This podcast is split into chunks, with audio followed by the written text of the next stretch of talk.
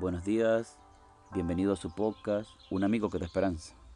El devocional para hoy se titula Abrir el corazón para sanar.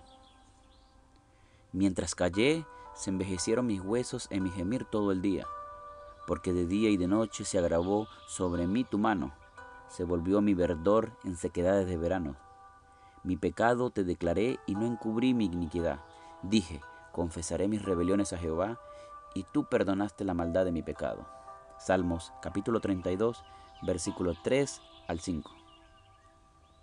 En su libro Cómo sincerarse, el poder curativo de expresar las emociones, James Baker, profesor de psicología de la Universidad de Texas, describió un estudio clásico del que rescató importantes deducciones, interesado en asociarse sobre la existencia entre la expresión de los traumas y los síntomas físicos dividió una clase de alumnos de psicología en tres grupos.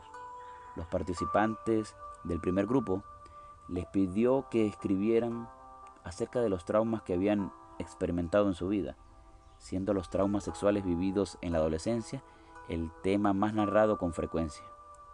Al segundo grupo les pidió que escribieran sobre lo que quisieran, sin darles un tema en particular.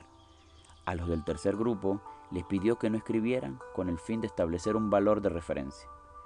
Posteriormente, registró durante varios meses cuántas veces los estudiantes se enfermaron o acudieron al sanatorio de la universidad.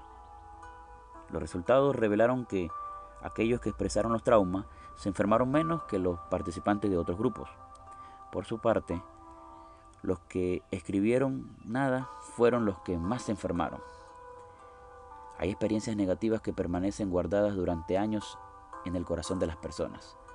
Algunas se refieren a experiencias donde la persona ha sido víctima. Otros comprenden decisiones erróneas que han dejado una marca imborrable en la memoria y comportan una gran carga emocional.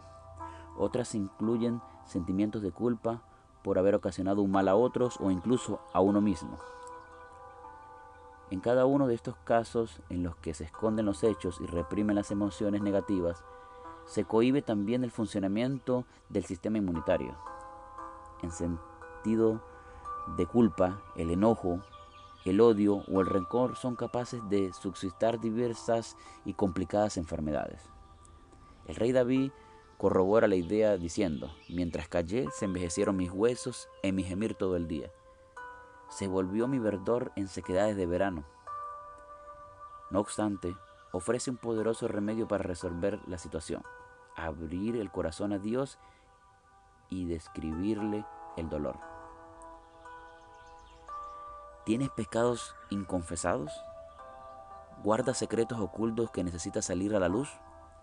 No esperes que tu cuerpo exprese con síntomas las emociones que tienes reprimidas. Aunque no necesites hablar constantemente de ello, precisas llevarlas todas a Dios para encontrar alivio. Que el Señor te bendiga y nos vemos mañana para un nuevo devocional.